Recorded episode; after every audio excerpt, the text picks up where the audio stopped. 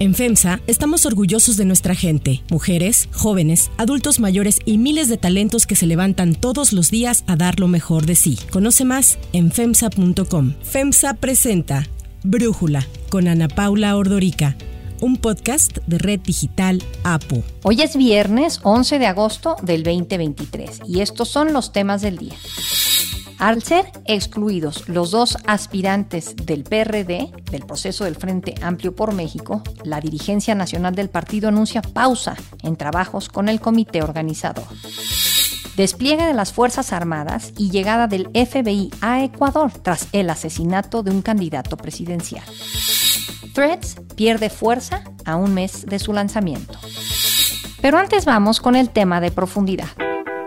Por eso son estos resultados. Sea, sí funciona el que por el bien de todos, primero los pobres. El Coneval, que es la instancia de gobierno encargada de medir la pobreza en México y de evaluar los programas y políticas sociales, informó que entre el 2018 y el año 2022, el porcentaje de la población en situación de pobreza multidimensional a nivel nacional pasó de 41.9% a 36.3%. Les voy a estar hablando con muchas cifras. Pero bueno, lo que representó es un cambio de 51.9 millones de personas que estaban en situación de pobreza en el 2018 bajó a 46.8 millones de personas en el país. Es decir, hay 5 millones de pobres menos en el 2022 que en el 2018. En el 2022 aproximadamente 36 de cada 100 personas en México presentaban al menos una carencia social y tenían un ingreso mensual insuficiente para adquirir una canasta alimentaria. Los cinco estados del país con el mayor porcentaje de población en situación de pobreza en el 2022 fueron Chiapas, Guerrero, Oaxaca, Puebla y Tlaxcala. Y estamos hablando que en estos estados este porcentaje de pobreza no es pequeño, desde el 67% hasta un 52%. Más de la mitad de la población en estos estados vive en situación de pobreza. En contraste, para el 2022, los cinco estados con menor porcentaje de población en situación de pobreza fueron Baja California Sur, Baja California, Nuevo León, Chihuahua y Coahuila. Ariana Montiel, la titular de la Secretaría del Bienestar, celebró esta reducción de la pobreza y señaló que entre los factores que contribuyeron a que esto sucediera están los programas sociales y pensiones del bienestar que se entregan en México. Aquí demostramos que la política de bienestar que está fundada en una estrategia de transferencias monetarias directas a la población sin intermediarios tiene un resultado positivo. El gobierno del presidente López Obrador ha sido criticado porque cambiamos una política de entrega en especie por una entrega monetaria y aquí se demuestra que el mejoramiento de los ingresos de las familias tiene una repercusión directa en el combate a la pobreza y en la construcción del bienestar del pueblo de México. De igual forma, hace unos días el presidente Andrés Manuel López Obrador señaló que estaba orgulloso de la baja en las cifras de pobreza registradas en lo que va de su gobierno. Ha bajado la pobreza y ha disminuido la desigualdad en el tiempo que llevamos. Eso es lo más importante. Ah, eso no fue noticia, no fue noticia en el país. Por eso eh, no tengo duda de que hay una campaña mediática en contra, pero también me llena de orgullo sin embargo, el porcentaje de la población en situación de pobreza extrema, es decir, las personas con un ingreso insuficiente para poder comprar la canasta alimentaria y que presentan al menos tres carencias sociales, pasó del 7% en el 2018 al 7.1% en el 2022. Este 0.1% adicional lo que indica es un aumento de 8.7 a 9.1 millones de personas entre estos años del 2018 al 2022. El Coneval también señala que entre este 2018 y 2022, la población con rezago educativo pasó de 19 a 19.4%. Esto equivale a de pasar de 23.5 millones de personas a 25.1 millones de personas en el 2022. El rezago educativo considera la asistencia escolar y la conformación de la educación obligatoria. Pese a la promesa del presidente Andrés Manuel López Obrador de crear un sistema de salud como el de Dinamarca, va a estar funcionando el sistema de salud pública con normalidad, con servicio de calidad, atención médica, medicamentos gratuitos. Va a estar funcionando, ese es el propósito, como los servicios de salud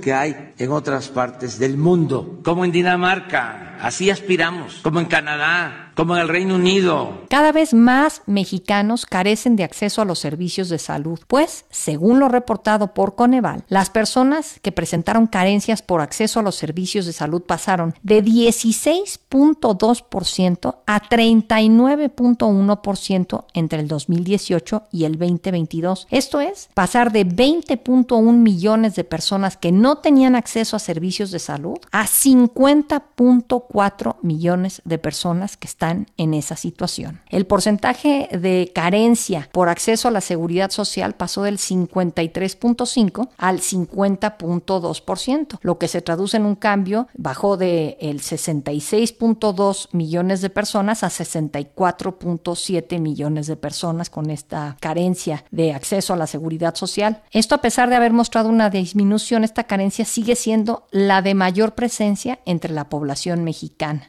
El análisis para entender un poco más todos estos números, para saber si tenemos algo que celebrar o algo que lamentar, le agradezco a Gerardo Esquivel, economista, ex subgobernador del Banco de México, platicar con nosotros. Gerardo, estos números siempre me parecen muy complejos para los que no somos economistas, porque pues, los datos siento que se pueden eh, malinterpretar, malentender. Yo primero te preguntaría, ¿qué hay para ti de aplaudir en todos estos números. ¿Qué tal, Ana Paula? ¿Cómo estás? Un saludo a ti y a todo tu auditorio. Y yo creo que, como bien dices, estos números se pueden leer de distintas formas y encontraremos ya eh, seguramente la audiencia ha escuchado distintas posturas a favor, en contra, enfatizando lo positivo y enfatizando lo negativo. Y aquí creo que la, la clave es tratar de ubicar, digamos, darle un peso razonable a cada uno de estos resultados. Y yo diría que el resultado fundamental para mí de esta encuesta de la de NIG y los resultados del Coneval es la reducción de la pobreza de 5 millones de personas entre 2018 y 2022 con una pandemia de por medio. No podemos dejar de leer estas cifras sin tomar en consideración que entre 2018 y 2022 pues tuvimos un choque externo de manera muy significativa que redujo la actividad económica en 2020, recordémoslo, en 8.5%, que implicó una pérdida de ingresos para mucha gente, una pérdida de empleo, etcétera. Y que yo creo que eso pues es un choque que en otras circunstancias habría sido muy difícil de recuperarnos y que las cifras que hoy se publican revelan que no solo nos recuperamos de esa situación, eh, sino que además hubo una reducción importante de la gente en pobreza, 5 millones de personas entre 18 y 22, y creo que ese es el resultado más relevante que yo resaltaría, insisto, poniéndolo en contexto de lo que pasó en el país, de lo que pasó en el mundo. Ahora, entendemos que lo que mide el Coneval es esta pobreza multidimensional que evalúa ocho dimensiones. Ingreso, rezago educativo, acceso a servicios de salud, acceso a seguridad social, acceso a alimentación, calidad y espacios de la vivienda, acceso a servicios básicos de vivienda y grado de cohesión social. Son los ocho dimensiones que evalúa el Coneval con estos datos. A mí me llamó mucho la atención el tema de acceso a los servicios de salud. Ya sé que se lleva repitiendo esto de que el presidente prometió que íbamos a ser como Dinamarca y estamos lejos. O sea, no quiero ya ni hacer esa burla de lo de Dinamarca, pero tener 20 millones de personas que no tenían acceso a los servicios de salud y ahora tener 50.4 millones de personas es muchísimo, ¿no, Gerardo? Así es, esa cifra es en la parte negativa de los resultados, porque así como mencioné la parte positiva, no podemos dejar de mencionar la parte negativa. Y la parte negativa más importante es esta caída caída, digamos, en el acceso a los servicios de salud, que como bien dices, aumentó pues, en 30 millones, básicamente, de 2018 a 2022. Pero sí es muy importante no caer en una simplificación de comparar la reducción de 5 millones de personas pobres al aumento de 30 millones con la carencia de acceso a servicios de salud. Por una razón, la reducción de las personas en pobreza que ya se mencionó incluye ya de alguna forma el deterioro en la dimensión del acceso a los servicios de salud. Esa, esta medición multidimensional la que se refiere, a la que ya te referías, incluye justamente este factor ya como uno de los elementos. O sea, ya está contemplado y a pesar de eso, la caída en la, en la pobreza fue de la magnitud que ya mencionamos. Ahora, el hecho que 30 millones de personas declaren hoy no tener acceso a servicios de salud, es importante también ponerlo en perspectiva. Es un muy mal resultado, pero no quiere eso decir, y eso quizá vale la pena enfatizarlo, no quiere eso decir que la gente haya perdido realmente, que no pueda ir a atenderse si tiene un problema de salud, sino que simplemente no sabe sabe mucha gente en este momento si tiene acceso o no a los servicios de salud. Y el problema fue el cambio que ocurrió, recordémoslo, al principio de esa administración, cuando se tomó una decisión que yo creo que fue equívoca, que fue cancelar el seguro popular, no porque esta decisión en sí misma haya sido mala, sino que no se tenía una alternativa y no se informó suficientemente bien a la población que antes se sabía beneficiaria o con derecho a acceso a los servicios de salud que ofrecía el Seguro Popular y que hoy en día piensa que puede no tener acceso, aunque el acceso pueda existir. Es decir, los hospitales, las clínicas, los lugares de atención pública, los que seguramente iba antes, están abiertos, la mayor parte de ellos y quizá incluso otros más, porque se completó eh, muchos hospitales durante estos últimos años, de tal manera que la infraestructura hospitalaria pudo haber crecido, pero el simple hecho de que la gente no sepa si puede ir ahí, si se siente mal acceder ahí, porque ya no cuenta con una credencial de lo que antes tenía que era el Seguro Popular y que con ese intento fallido por trasladar el Seguro Popular a lo que se llamó el Instituto de Salud para el Bienestar, el INSABI,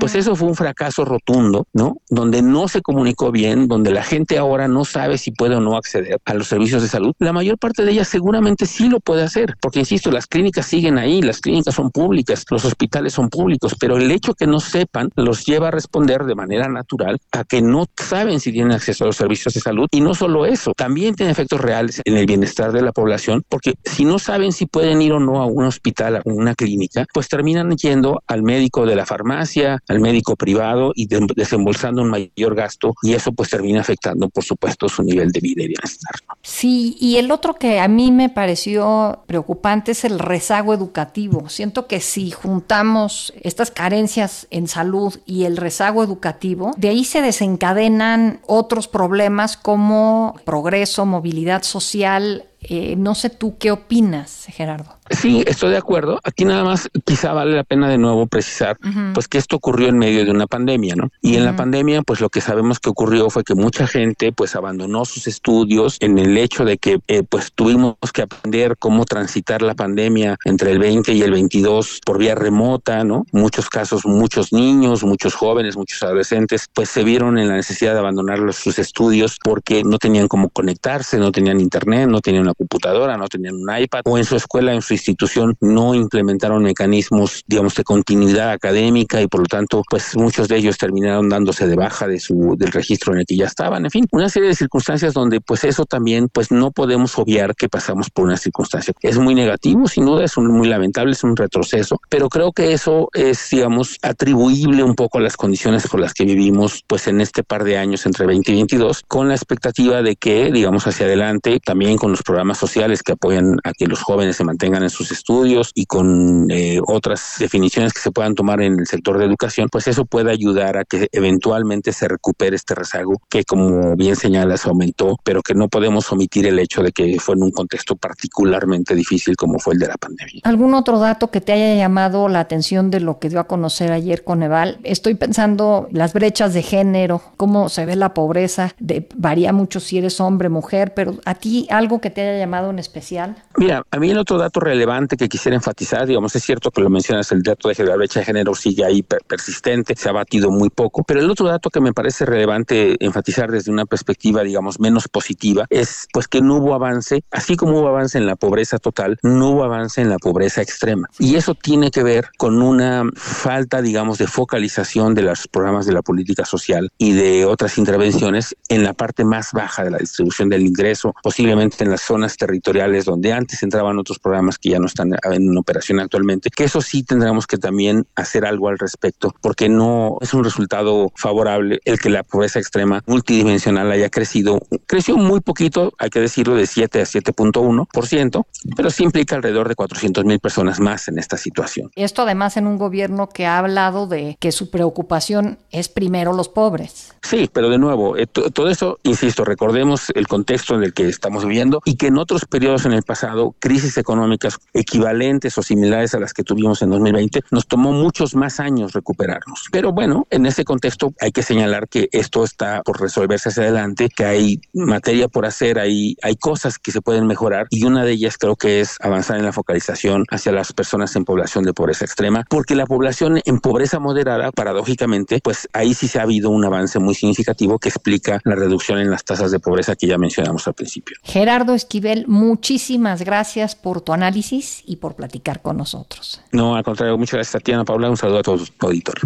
Si te gusta escuchar Brújula, te invitamos a que te suscribas en tu aplicación favorita o que descargues la aplicación Apo Digital. Es totalmente gratis y si te suscribes será más fácil para ti escucharnos. Además, nos puedes dejar un comentario o calificar el podcast para que sigamos creciendo y mejorando para ti.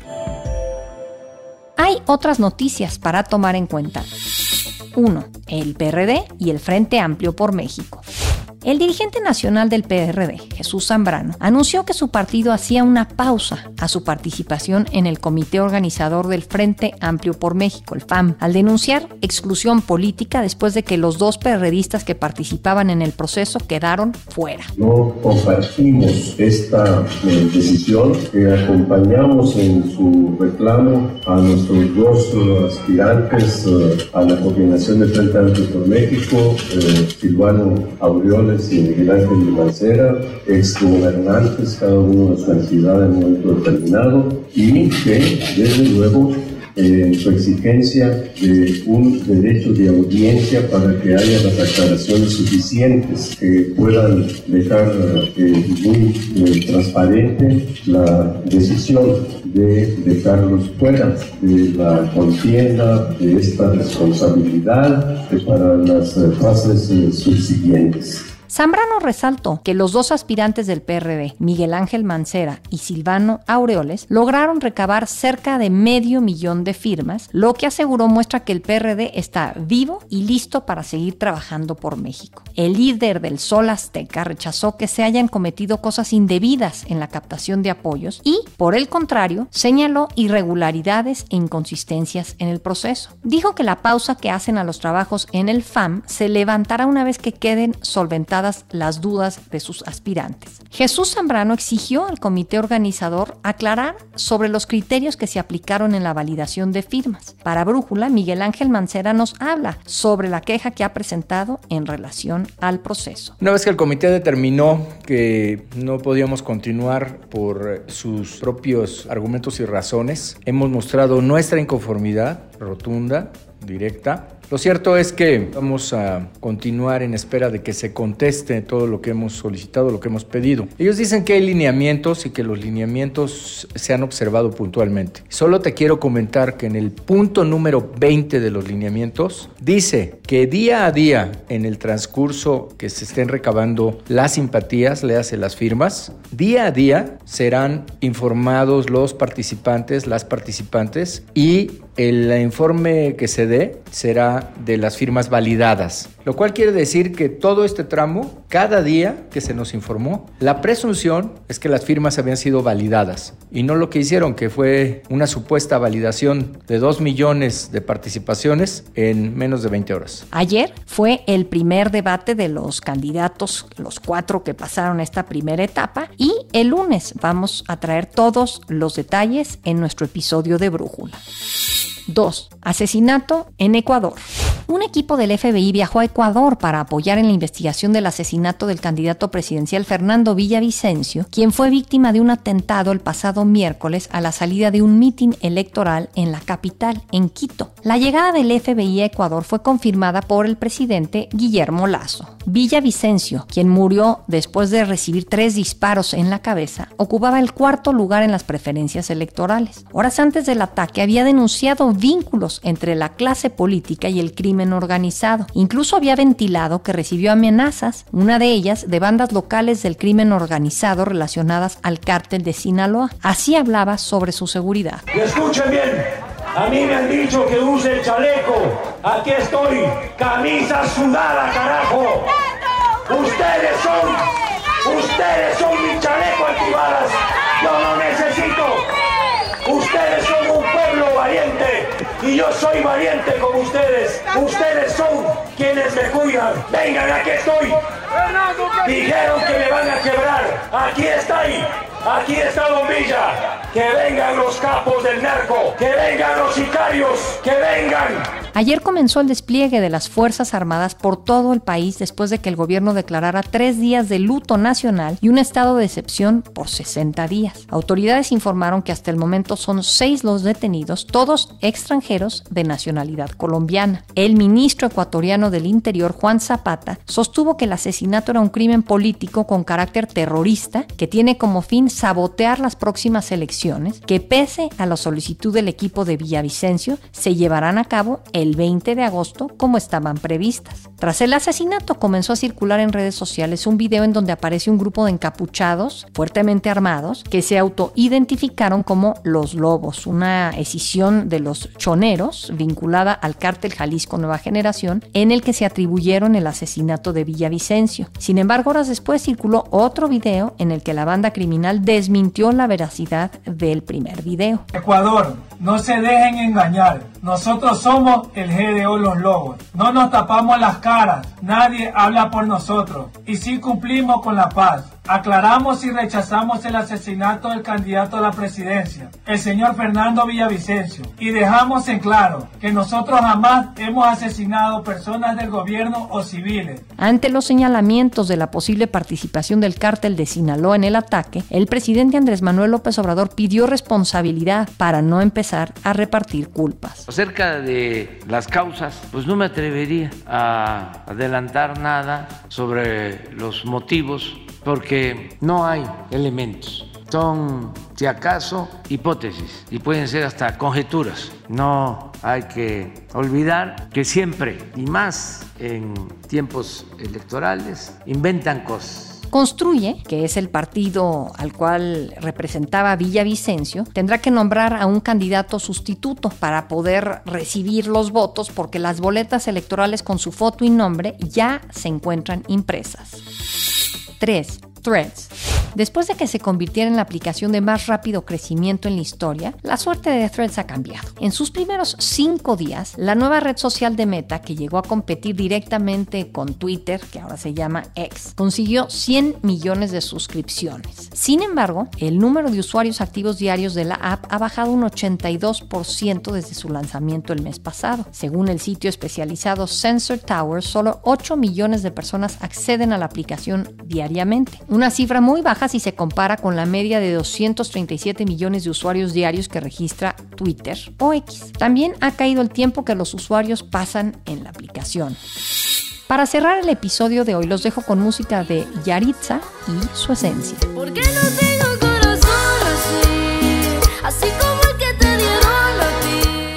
Tras la polémica derivada de la visita del grupo Yaritza y su esencia a México en la que declararon que no les había gustado ni el país ni la comida, los intérpretes de música regional mexicana han perdido millones de seguidores en redes sociales. Pese a ofrecer disculpas por sus declaraciones, la banda, cuyos padres son migrantes originarios de Michoacán, ha recibido múltiples críticas e incluso abucheos al participar en un concierto de grupo firme al que fueron invitados para abrir el show. Esta noche como debería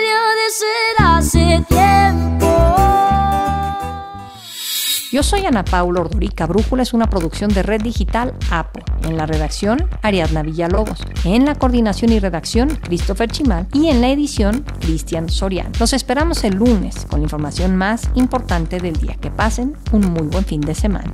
Oxo, Farmacias ISA, Cruz Verde, Oxo Gas, Coca-Cola FEMSA, Invera, Torrey y PTM son algunas de las muchas empresas que crean más de 245 mil empleos tan solo en México y generan valor como parte de FEMSA. FEMSA presentó Brújula con Ana Paula Ordorica, un podcast de Red Digital APO.